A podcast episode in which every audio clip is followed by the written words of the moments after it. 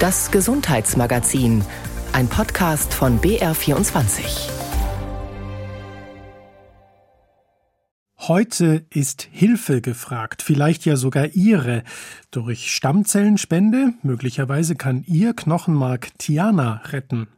Durch Orientierung, die gibt an der Uniklinik Erlangen eine Onkolozin durch Begleitung, zum Beispiel von Menschen mit Behinderung auf Reisen und Hilfe dank Knoblauch. Der soll ja sehr gesund sein, aber stimmt das auch oder hilft er nur gegen Vampire in Schauergeschichten? Klaus Schneider begrüßt Sie zum Gesundheitsmagazin. Damit unser Körper Blut bildet, braucht er das Knochenmark.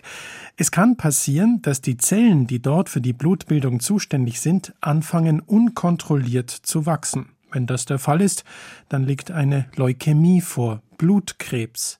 Eine Diagnose, die das Glück des jungen Paares Tiana und Timon aus dem Chiemgau akut bedroht. Was habe ich gelernt? Den Glauben ans Gute nicht verlieren, weil es gibt keinen Plan B. 18. Januar war die Diagnosestellung. Davor denkst du dir, es passt irgendwas nicht mehr.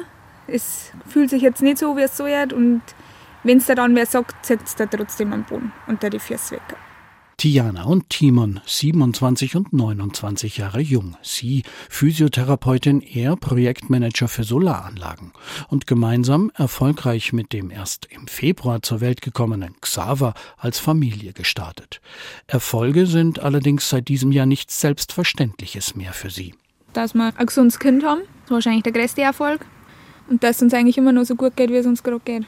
Ich finde auch, wir haben so viele Tage, an denen wir lachen und Spaß haben und es ist fast wie früher nur mit Kind, dass so Tage schon echt ein krasser Erfolg sind. Und von denen zehren wir auch, das muss man schon ganz ehrlich so sagen. Die helfen ungemein. Noch vor der Geburt von Xaver in der 20. Woche einer ungewöhnlich schwierigen Schwangerschaft warf die Diagnose Leukämie einen großen Schatten auf Tianas Schwangerschaft und auf die Vorfreude zur werdenden Familie. Also es ist gar nicht realisierbar eigentlich. Also mhm. das braucht einfach Zeit, weil man hat ja in dem Sinn keine Schmerzen, sondern die Symptomatik äußert sich ja meistens mit irgendeinem Infekt oder ja, keine Ahnung, Schwitzen in der Nacht, wie es mit anderen Krebserkrankungen auch ist. Also man hat jetzt halt ja nicht irgendwo einen Knoten oder einen Tumor, wie man es bei anderen Sachen hat, sondern einfach richtig schlechtes Blut. Dann habe ich schlechtere Abwehrkräfte und bin halt einfach infektanfälliger. Das ist das, was ich in erster Linie wahrscheinlich merke. Und Sorgen. Natürlich um das Leben des Kindes, das eigene, die Zukunft als Familie.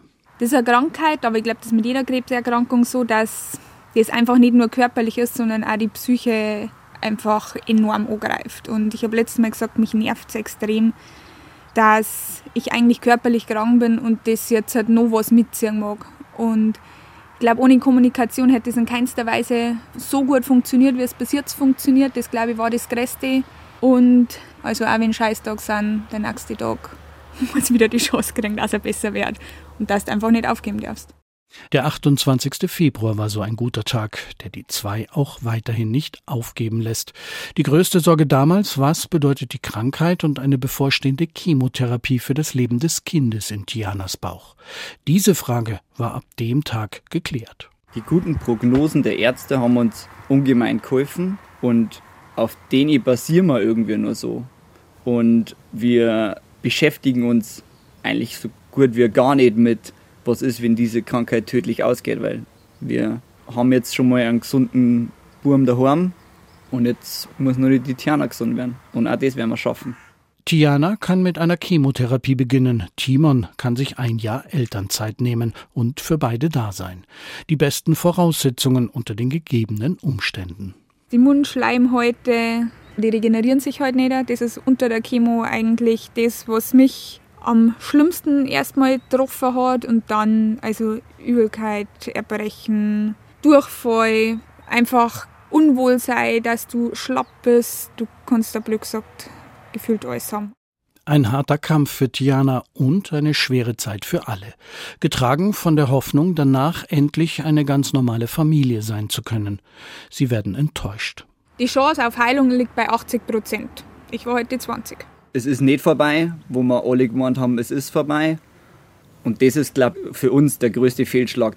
Wir fangen quasi nur mal von vorne an Tiana kann jetzt nur noch durch eine Stammzellenspende gerettet werden.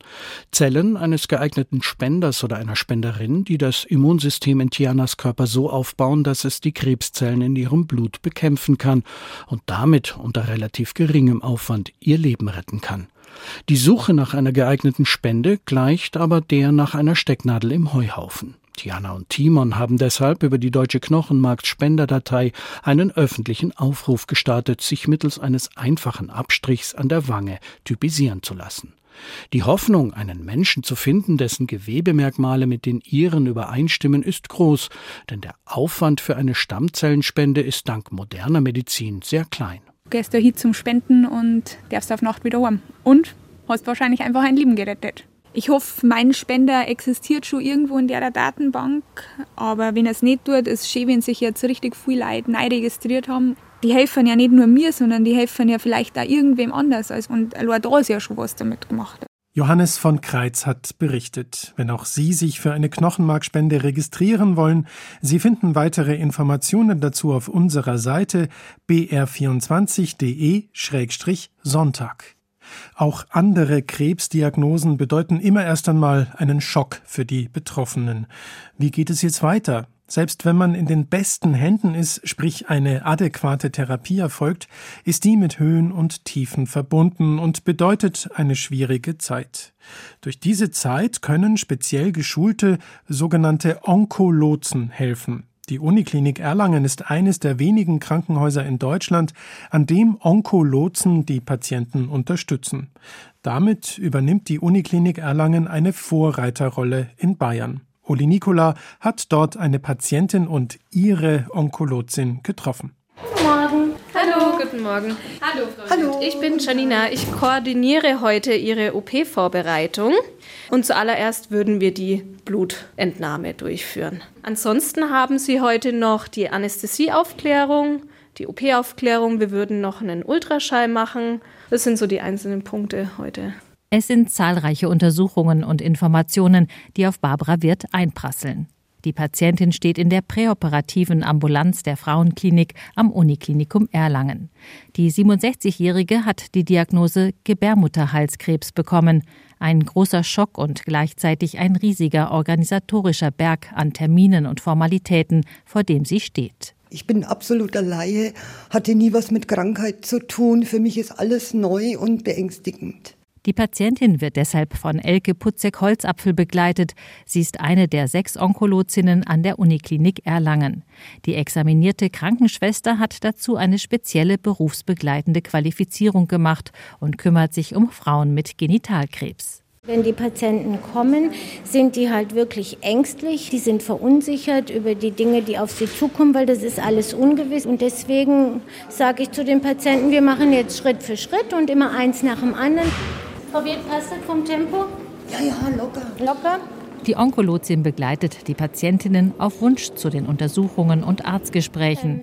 Elke Putzek-Holzapfel ist vor und nach der OP für die Menschen da, steht ihnen während der Chemotherapie oder anderen Behandlungen zur Seite, je nach Bedarf. Ich habe die Zeit und das ist eigentlich der Mehrwert, dass man einfach sich hinsetzen kann. Wir haben auch zwischendrin, also können wir eine Pause machen. Ich sorge dafür, dass die Patienten genügend zu trinken haben ne, und also einfach so ein bisschen versorgt werden.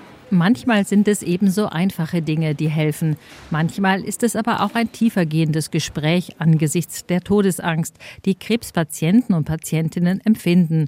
Barbara Wirth nimmt die Hilfe der Onkologin während der Therapie immer wieder gerne an.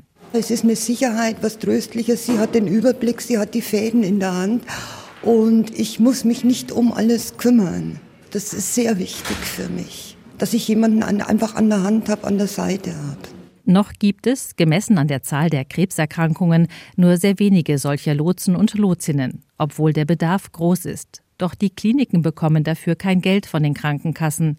Es sei ein gewisser Luxus, den eine Klinik den Patientinnen und Patienten damit biete, sagt Professor Matthias Beckmann, Chefarzt der Frauenklinik an der Uniklinik Erlangen. Wenn wir nachweisen können in einer Studie, dass die Onkolotien zu einer Verbesserung des Überlebens oder einer Verbesserung der Lebensqualität führt, dann kann man die Forderung stellen, das muss von den Kassen gezahlt werden. Solange aber wir es nicht bewiesen haben, haben die Kassen das Recht zu sagen, nein, wir finanzieren es nicht. Finanziert wird die Arbeit daher über die Deutsche Krebshilfe. Bislang fehlen Studien über den positiven, gesundheitsfördernden Einfluss von Onkolozinnen, weil es nur sehr wenige gibt. Es sind 15 in ganz Bayern. Doch ihre große Stärke ist vor allem die menschliche Begleitung. Wenn das Wort Krebs fällt, kommt immer ziemlich schnell Tod und Verlust. Also das ist immer noch da. Und dann versuchen wir wirklich den Patienten zu erreichen, dann ihn wirklich zu ermutigen, den Weg aufzunehmen durch die Krankheit. Während die Onkologin dies erzählt, nickt Patientin Barbara Wirth zustimmend. Ihre Gebärmutterhalskrebstherapie liegt nun schon einige Monate zurück und sie ist nun tumorfrei und sehr erleichtert nach der schweren Zeit. Mir geht es jetzt total gut und ich werde aber ewig dankbar sein und nie die Menschen vergessen, die mir hier so geholfen haben. Und ich würde allen Patienten eine Lotsin oder einen Lotsen wünschen. Ja, wünschen darf man sie sich, aber noch sind sie eher die Ausnahme. Und auch an anderer Stelle wären mehr Unterstützer gefragt. Solche nämlich, die Menschen mit Behinderung auf Reisen begleiten, die auf sich alleine gestellt zu Hause bleiben müssten. Eigentlich eine klassische Win-Win-Situation. Für etwas Hilfe gibt es einen Urlaub dazu. Kati zum Beispiel würde sie sofort mit nach Italien nehmen. Ja, da gibt es auch so Taxis, die haben drei Räder und sind offen. Schöne Hotels haben die auch, die Atmosphäre und so. Die Italiener sind da ganz ungezwungen, also so ein Wunschziel. Wenn sich Kati aus einer Einrichtung der Lebenshilfe in München nach Urlaub im Süden sehnt, gilt Italien schon als Fernziel. Weniger geografisch als vielmehr organisatorisch, weil sie aufgrund ihrer Behinderung nicht allein reisen kann. Für ehrenamtliche Begleitungen hat die Lebenshilfe eigentlich ein verlockendes Konzept. Seit Corona melden sich aber immer weniger Menschen, die gegen Mithilfe kostenlos mit in den Urlaub fahren wollen. So der Leiter der offenen Behindertenarbeit, Harry Zipf. Gerade so, wenn es länger wie acht bis zehn Tage dauern, also wir würden gerne ein bisschen länger auch wegfahren. Und für die kürzeren Reisen außerhalb der Studienvorlesung, Semesterzeit, tun wir uns ganz schwer. Wir arbeiten überwiegend, ja, kann man sagen, ne, mit Studentinnen und Studenten zusammen. Zusätzlich zur kostenlosen Reise gibt es sogar 50 Euro Aufwandsentschädigung pro Tag, wenn man sich zusammen mit einer Reiseleitung um die Feriengäste mit Behinderung kümmert. An Reisezielen mangelt es nicht und schon gar nicht an reisewilligen Menschen mit Fernweh wie Kati, weshalb teilweise schon Wartelisten geführt werden müssen für urlaubsreife Menschen mit Behinderung aus den Lebenshilfeeinrichtungen. Wir haben jetzt letztens eben, das war wirklich ein Highlight, eine Donauschifffahrt gemacht, von Passau weg bis Bratislava und Budapest und Wien. Was auch ganz toll war, war Madeira. Da bin ich mitgeflogen. Das war auch eine organisierte Reise, das war ganz toll. Und ja, Monte Carlo, Zirkusfestival. Also das sind schon so Highlights gewesen für alle. Corinna Liedl, von Beruf Gutachterin für Kunstobjekte und Antiquitäten, engagiert sich seit Jahren auf Reisen von Menschen mit Behinderung. Anfangs als einfache Betreuerin und später dann als Reiseleiterin von der Busreise nach Südtirol bis zur Kreuzfahrt im Mittelmeer. Ich habe schon viel mit Geld zu tun, auch manchmal mit etwas versnobten Leuten. Und das ist so ein, ja, das erdet einen so schön hier. Für den Umgang mit Menschen, die eine geistige Behinderung haben, bekam sie Schulungen und auf den ersten Reisen neben der Praxis auch schnell schöne und wertvolle Erfahrungen. Die öffnen sich dir sofort und das finde ich sehr schön, aber sie sind auch sehr ehrlich. Also manchmal ist man das ja nicht gewöhnt im wahren Leben. Damit muss man dann auch umzugehen lernen. Was ich auch noch gelernt habe, ist Geduld, viel Geduld und dann eigentlich auch auch wenn ein Problem mal auftaucht, das taucht ja immer auf, ich werde es lösen. Probleme, die es zu lösen gilt, unterscheiden sich im Allgemeinen nicht von denen bei anderen Gruppenreisen. Etwa geht manchmal eine Urlauberin in einer Ausstellung oder einer Stadt verloren. Dafür gibt es aber bewährte Lösungsstrategien und bisher wurden alle wohlbehalten wiedergefunden. Corinna Liedl macht sich, wenn überhaupt, manchmal Sorgen, dass sich das Urlauberumfeld ohne Behinderung gestört fühlen könnte.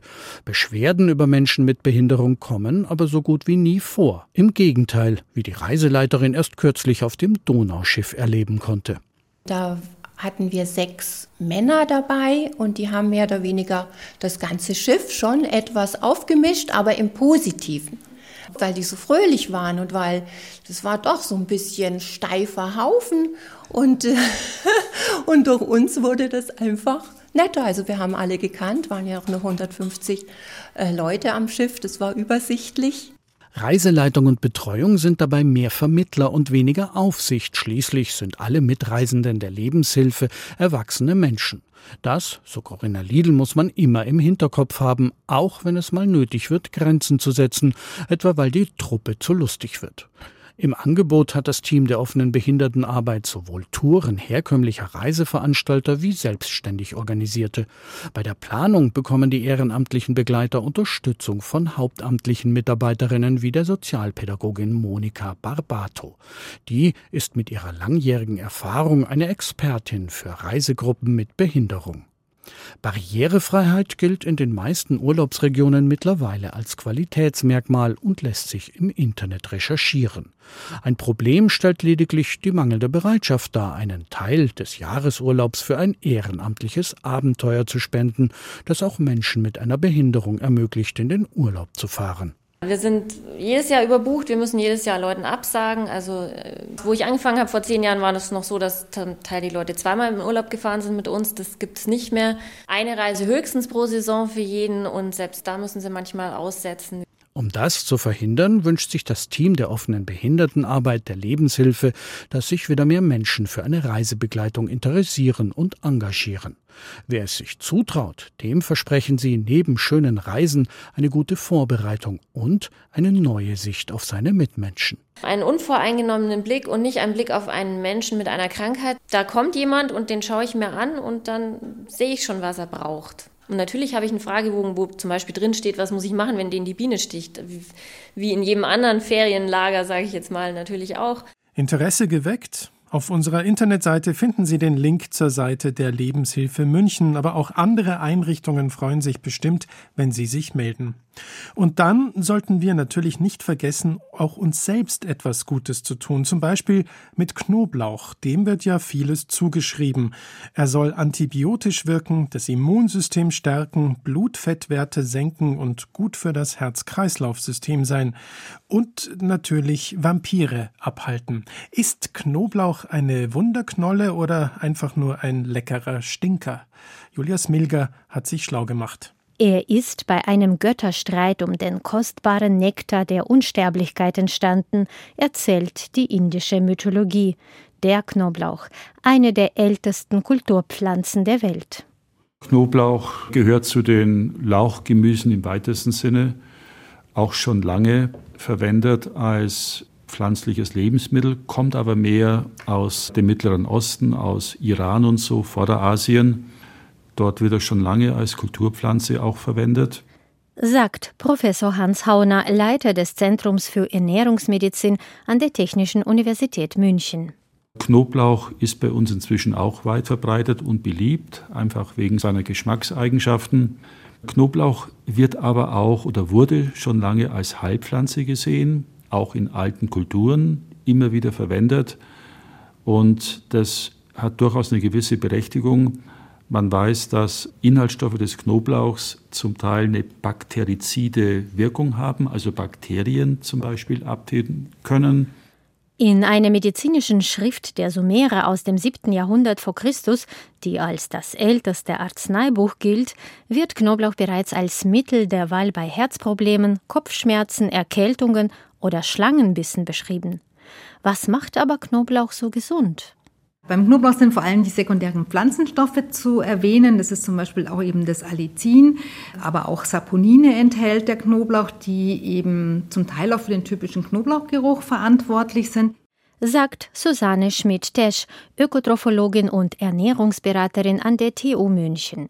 Sie erklärt, ursprünglich enthält die Knoblauchknolle das Alliin, eine zunächst geruchlose schwefelhaltige Aminosäure.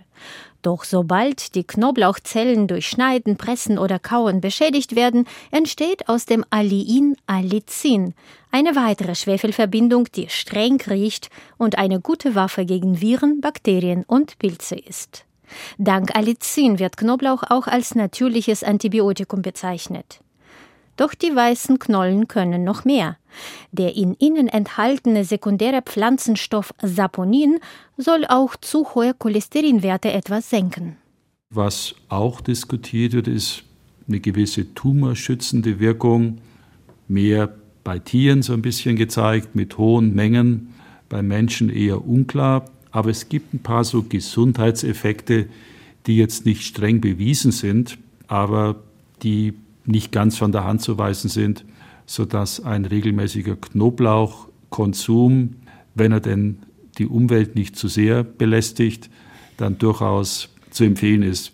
Mit Umweltbelästigung meint Professor Hauner die Knoblauchausdünstungen, die sogar drei Tage nach Knoblauchkonsum für die Umgebung spürbar sein können.